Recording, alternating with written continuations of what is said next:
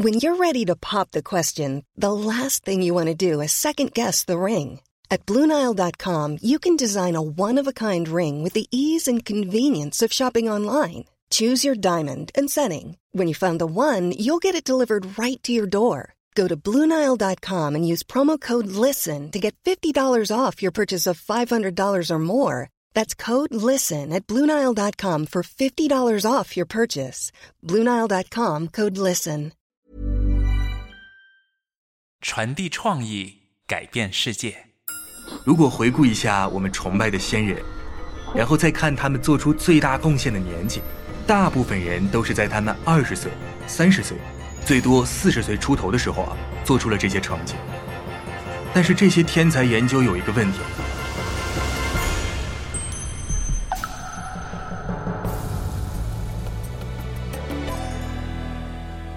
TED 中文演讲。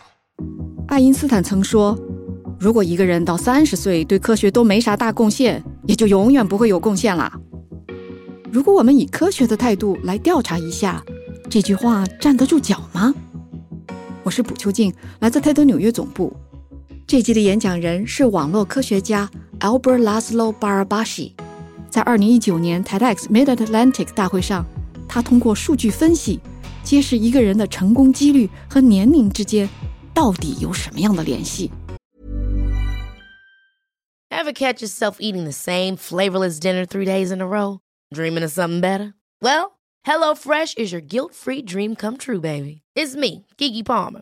Let's wake up those taste buds with hot, juicy pecan crusted chicken or garlic butter shrimp scampi. Mm. Hello Fresh. Stop dreaming of all the delicious possibilities and dig in at HelloFresh.com. Let's get this dinner party started.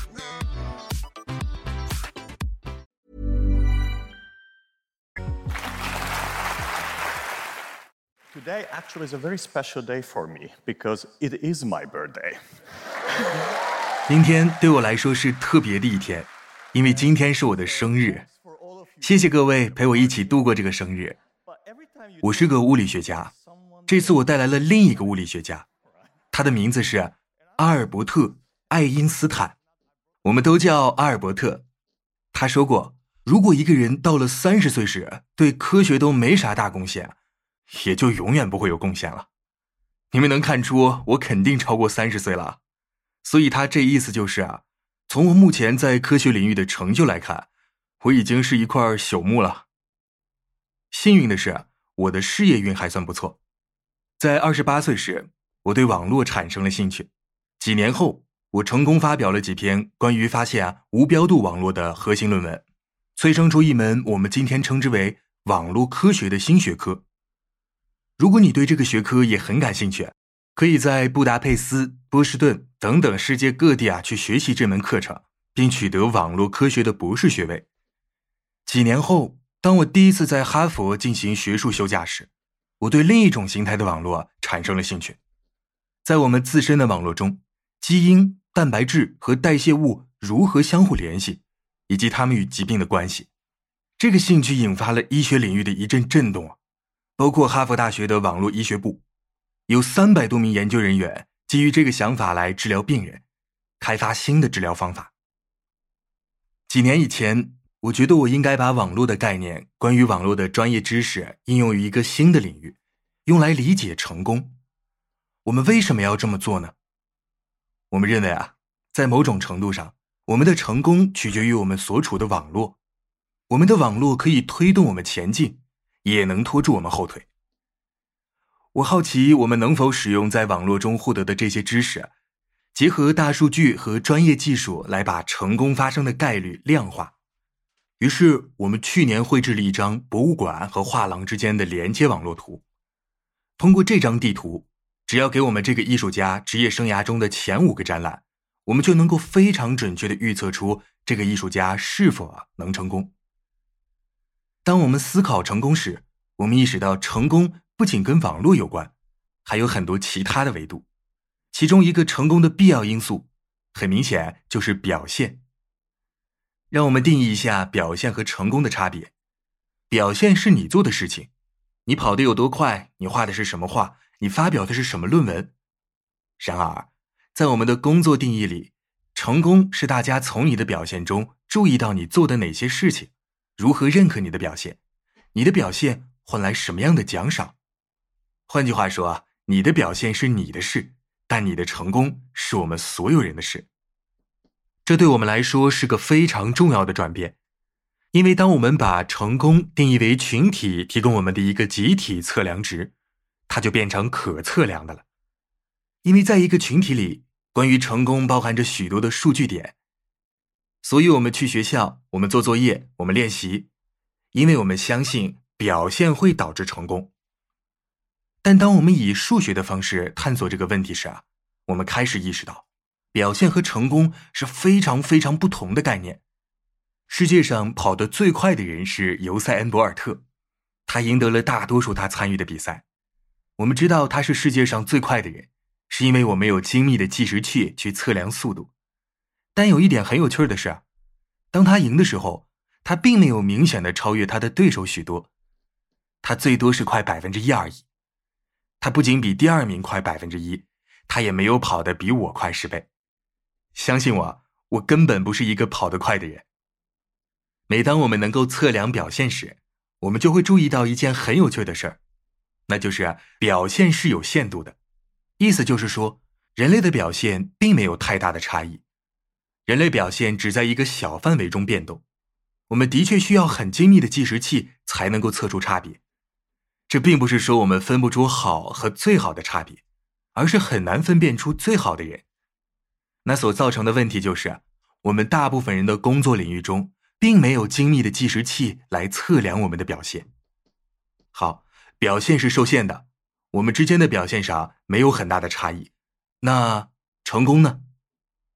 咱们切换到一个不同的主题啊，以书籍为例，对作家来说，成功的测量值之一就是有多少人读到你的作品。我的上一本书是在二零零九年出版时，我在欧洲跟我的编辑谈，我很感兴趣的是竞争对手是谁，我有一些很棒的对手。那周丹布朗出版了《失落的蜜蜂》。并且尼古拉斯·斯帕克斯的最后一首歌也问世了。当你看这个书单时，你会知道，就表现来说，这些书和我的书之间几乎没有差别，对吧？所以，也许尼古拉斯·斯帕克斯的团队更努力一点，他很容易成为第一名，因为最终谁在畅销榜顶端几乎是随机的。所以我说，我们来看看数字吧，让我们看看尼古拉斯·斯帕克斯的作品销量。结果，在新书发售的那个周末，尼古拉斯·斯帕克斯卖出了十万多本书，这是一个惊人的数字啊！只要一周销售一万本，就可以登上《纽约时报》啊畅销书排行榜了。所以，他超越了成为第一名需要的数字足足十倍。然而，他不是第一名，为什么？因为有丹布朗，他在那个周末卖出了一百二十万册。我喜欢这个数字的原因，是因为它真正显示了，当涉及到成功时，它是没有限度的。最好的不止比第二名好一点点，而是超越了好几个数量级。因为成功是集体的衡量标准，是众人给予了他们成功。我们意识到表现，也就是我们所做的会受限，但成功是集体的，没有限度，这就会让人纳闷。如果在表现上只能有小小的差别，在成功上如何造成这么巨大的差别呢？最近我出版了一本书，就是针对这个问题而写的。成功通常会在什么时候出现？那么，让我们回到开头那个问题，问问我们自己：为什么爱因斯坦要发表这样荒谬的言论呢？说人的创造力止步于三十岁？因为他发现啊。周围所有这些创造量子力学和现代物理学的伟大物理学家们，他们的伟大成就都是诞生在二十多岁和三十多岁出头，并不是只有他这样想啊。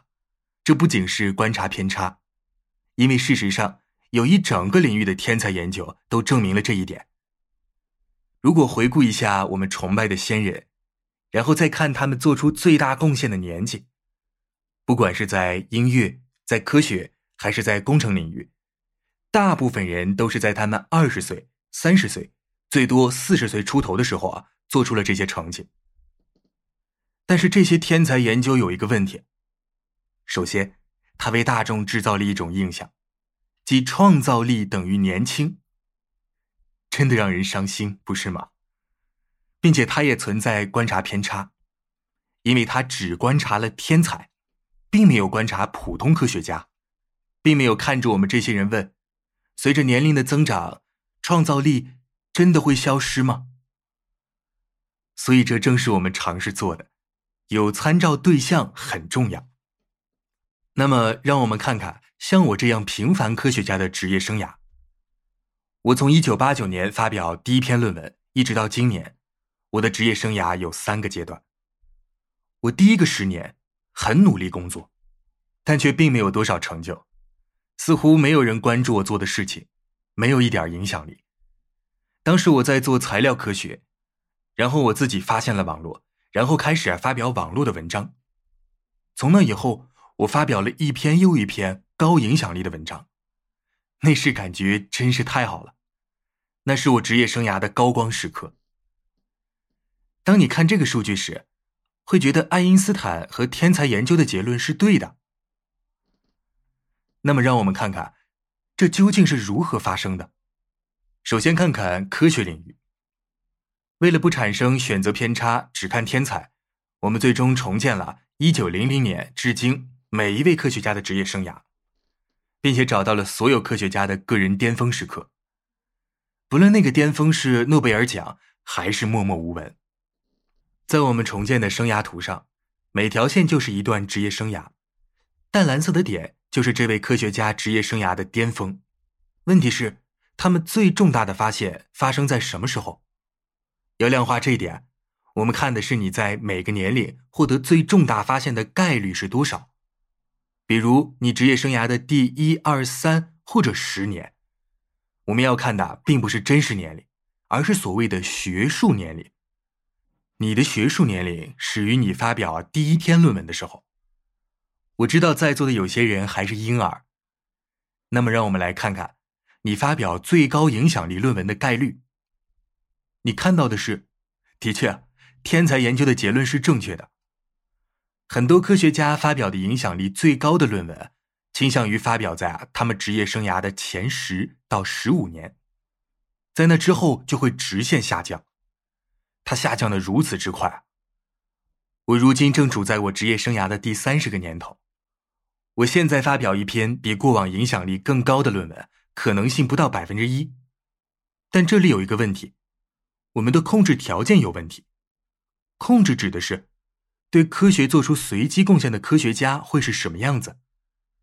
又或者，这位科学家的产能怎样？他们什么时候写的论文？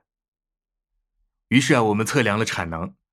令人惊讶的是，产能，你在职业生涯的第一年、第十年或者第二十年写论文的可能性，与论文产生影响力的可能性几乎完全一致。长话短说，在很多数据检验后，只有一个解释：真相是，我们科学家的工作，我们写的每篇论文、做的每个项目，都有同样的概率成为我们个人的最佳成果。换句话说，就像中彩票，我们买的彩票越多，我们中奖的几率就越高。碰巧的是，很多科学家在他们职业生涯的头十年、十五年买了大部分的彩票，在那之后，他们的产能就下降了，他们不再买更多的彩票了，所以看起来他们没有创造力了。现实中就是他们停止了尝试。所以，当我们把数据放在一起时啊。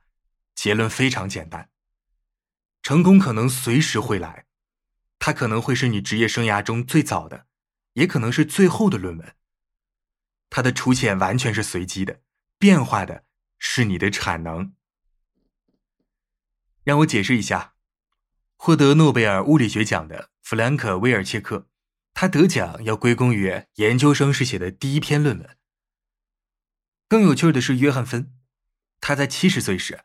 被耶鲁大学强制退休，他们关闭了他的实验室。那时他搬到了弗吉尼亚联邦大学，开了另一个实验室。就在那里，在年纪七十二岁时，他发表了一篇论文，这篇论文在十五年后获得了诺贝尔化学奖。你会想，科学领域比较特殊，但其他需要我们有创造力的领域呢？那么，让我们来再看看一个典型的例子：创业。硅谷，年轻人的领地，对吧？确实啊，当你看这个领域时，你发现最大的奖项全都给了平均年龄在三十岁左右的人。再看看风投的钱给了谁？一些最大的风投公司，钱几乎都给了三十岁出头的人。当然，我们知道硅谷有这样一种风气：年轻等于成功。不过，当你看数据的时候，就不会这样认为了。因为重点并不只是成立公司，成立公司就像是产能，是尝试、尝试再尝试。你要去看这些人当中有谁成立了成功的公司，谁成功的退场。最近，我们的几位同事正好研究了这个问题，果不其然，这些年纪在二十多岁和三十多岁的人创立了大量的公司，但大部分都破产了。再看看那些成功的退场。研究显示，创立者的年纪越大，就越有可能啊成功上市或者成功出售公司。数据很显著的表明了，如果你五十多岁，你成功退场的机会是你三十岁时的两倍。所以最后我们看到了什么？我们看到的是创意并无年龄限制，产能才是关键，对吧？这就告诉我们，如果你不断尝试，你仍然可以不断的取得成功。所以我的结论很简单：演讲结束之后，我得回实验室干活了。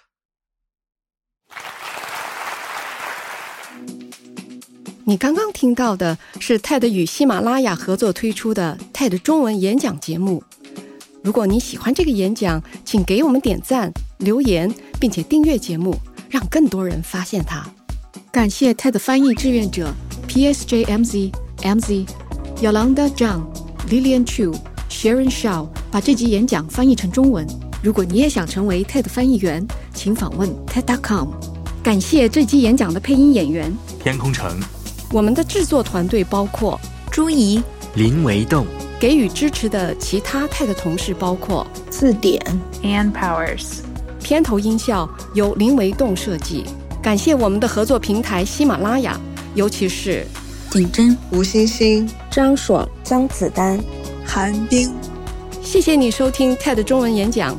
想获得更多 TED 内容，请关注我们的微博账号 TED News，微信公众号 TED 官网。我们下集节目见。